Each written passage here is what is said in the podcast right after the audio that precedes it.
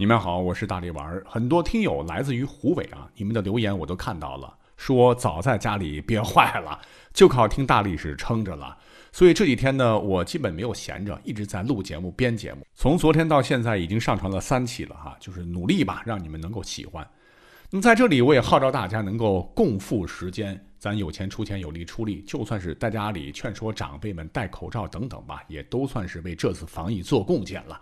也希望大家都能够坚持住哈，都能平安，因为春天已经到来了。本期的节目呢，是由我们的历史爱好者连外七楼创作的，我觉得视角非常独特。那什么内容呢？您听了就知道了。管他正史野史，这里只有大历史，大力讲的历史正在播出。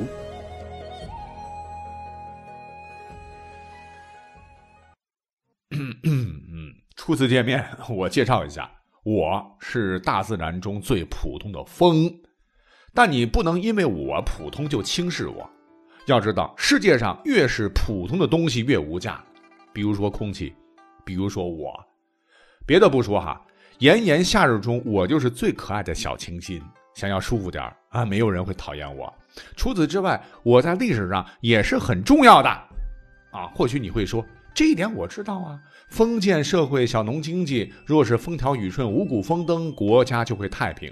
哪怕昏君当道，朝中奸臣一堆，百姓也不会造反，因为有饭吃。但若是水旱灾害频繁，秋收时节再来一场狂风，那吃不上饭的老百姓那就要揭竿而起了。因此，大自然中风对王朝更迭是有影响力的。嗯，好吧，我承认你说的有道理。但是作为一个有思想、有个性的风，我今天要说的可不是这些。你说的呢，都是历朝历代总结出来的知识点，而我今天要说的可是我的小秘密。你知道哈，在所有的封建朝代当中，我最喜欢哪个朝代吗？汉朝。你肯定会问为什么呀？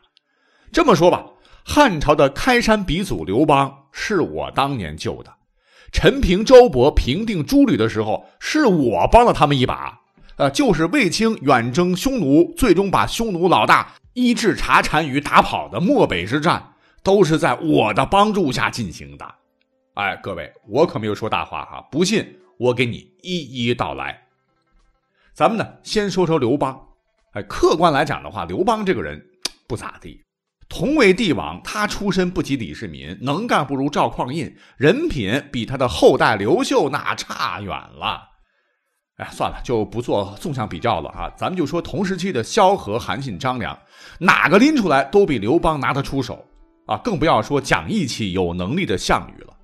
但是我嘞，哎，就想玩把新鲜的，我就觉得，谁说老百姓他不能当皇帝？我就是要把刘邦这个在大众眼中不务正业的人扶上皇位，我就是要亮瞎一群公卿贵族的狗眼。王侯将相宁有种乎？呃，当然了，人刘邦也挺争气哈。若是次次都让我出手，我会放弃他的。那么在历史上，我出手帮助刘邦的那场战争叫彭城之战，就是项羽用三万骑兵打败了刘邦五六十万大军的那场战争。他在整个战争史上都是很有名的，呃，被后人称之为以少胜多的经典之战。说到这儿，各位是不是想起来了？我想有人一定会问我了，啊，说这场战争和你有什么关系呢？当然有关系哈，有老大关系了。你们还记得吧？刘邦当时在五六十万大军的保护下，吃吃喝喝，外加调戏美女，当年的流氓气都嘚瑟出来了。啊！正在这时呢，项羽带着三万骑兵日夜兼程，给他来了个奇袭。结果刘邦被打的是丢盔卸甲，一顿跑啊！可是他跑得再快，也没有项羽的骑兵快啊！没多久，眼看着就要被追上了。项羽这时候是要下死手的啊！刘邦，你这个老匹夫，竟然趁我不在打我老巢，我一定得灭了你！鸿门宴，我是看你可怜，高抬贵手。这次你就是学越王勾践。门都没有啊！于是乎，楚军把汉军团团围住啊！刘邦身边的将士一个个倒下，眼看着就要被活捉了。我一瞅，哎呀，这样下去不行啊！再不出手，刘老三就要废了。于是我马上从西北方向飞沙走石而来啊，裹挟着狂风，呼！当时主要的火力对准的啊，就是以项羽为首的楚军，刘邦以及他身边的那几个人呢，都被我有意识的忽略了。啊，上百年的老树都被我连根拔起啊！项羽就是再厉害，你也得闭闭眼睛缓一缓吧。就在项羽他们闭上眼睛躲避狂风的一瞬间，刘邦来精神了。此时不跑更待何时啊？他马上带着仅有的几十个人，哒哒哒哒哒，一路狂奔。哎，这才捡回了一条命。若不是我出手，刘邦可就折在这里了。啊，你不信？我说的你不信？那司马迁太史公说的，你总该相信吧？他写的《史记》可明明白白的写道：“大风从西北而起，折木发乌，扬沙石，姚明进会，逢迎楚军。楚军大乱，坏散，而汉王乃得于数十骑遁去。看看，我没说谎吧？那既然是刘邦的救命恩人，那他创立的汉朝，我也得看着点啊！万一像秦朝那样二世而亡，我岂不是白忙活了？”谁知道这一看，哎，还真是不让人省心呐！刘邦去世后，他老婆吕雉啊，就说的算了嘛。这个女人确实有野心，但人家手腕也不差啊，折腾就折腾吧。毕竟百姓日子过得好才是真的好。可是吕雉去世之后，他那帮亲戚，哎呀，就不行了，眼皮子浅，耳根子软，手段还幼稚。于是陈平、周勃这帮在吕雉手里不敢喘大气的人就开始夺权了。我一想，呃，怎么着也是自个儿扶持的刘老三创立的汉家江山，二世而亡，我也没面子嘛，就让陈平等一群老同志匡扶正义吧。于是，在平定诸吕之乱的关键阶段，呃，就是刘邦的孙子刘璋带领亲卫队冲进皇宫诛杀吕后侄子吕产的时候，我又出现了。当时的情况是这样的：吕家当家人吕产在皇宫中努力思考着要不要派兵出征扫平刘家人发动的叛乱。陈平、周勃等人已经搞定了吕家另一位当家人吕禄，现在呢正在竭尽全力摆平吕产。这吕产虽说傻兮兮的，但也不好对付啊。吕后去世前把相国之位都交给了他，吕家培养起来的势力大多也在他手中啊。为了能一击即中。周勃、陈平这两个老狐狸把急于立功的刘璋派出去了。于是乎，刘璋带领着一支武装力量，就在皇宫中与吕产碰面。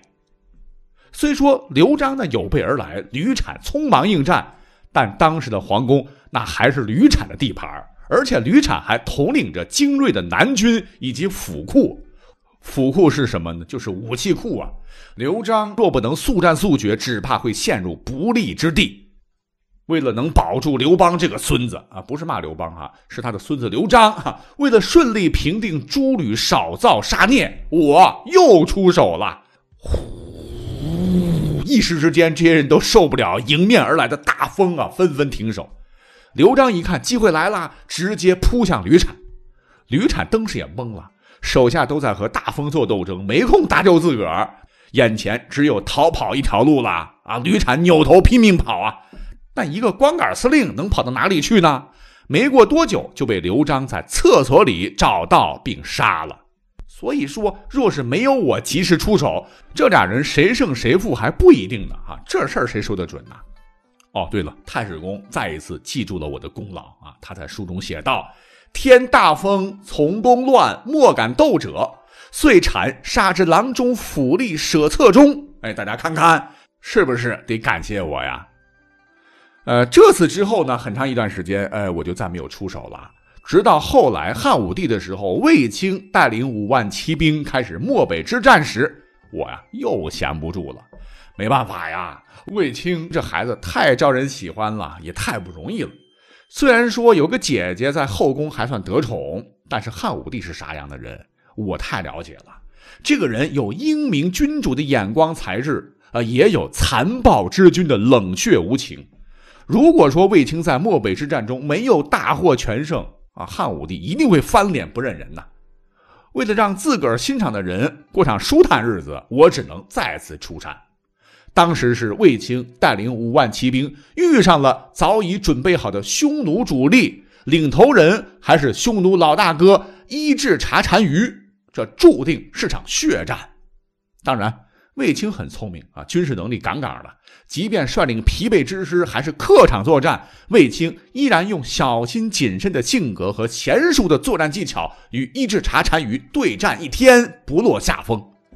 那看得我不停的给这个魏将军点赞呐！啊，正当我看的是津津有味的时候，不好了，怎么回事？天黑了，这这还没看完，怎么能行呢？我表示不想等明天精彩剧情了哈，该出手时就出手吧，今晚全剧终才能睡个好觉啊！于是我是摩拳擦掌，又一次大风出现了。这场大风昏天黑地，呼啦啦的裹挟着沙石，直接冲向了伊稚茶单于。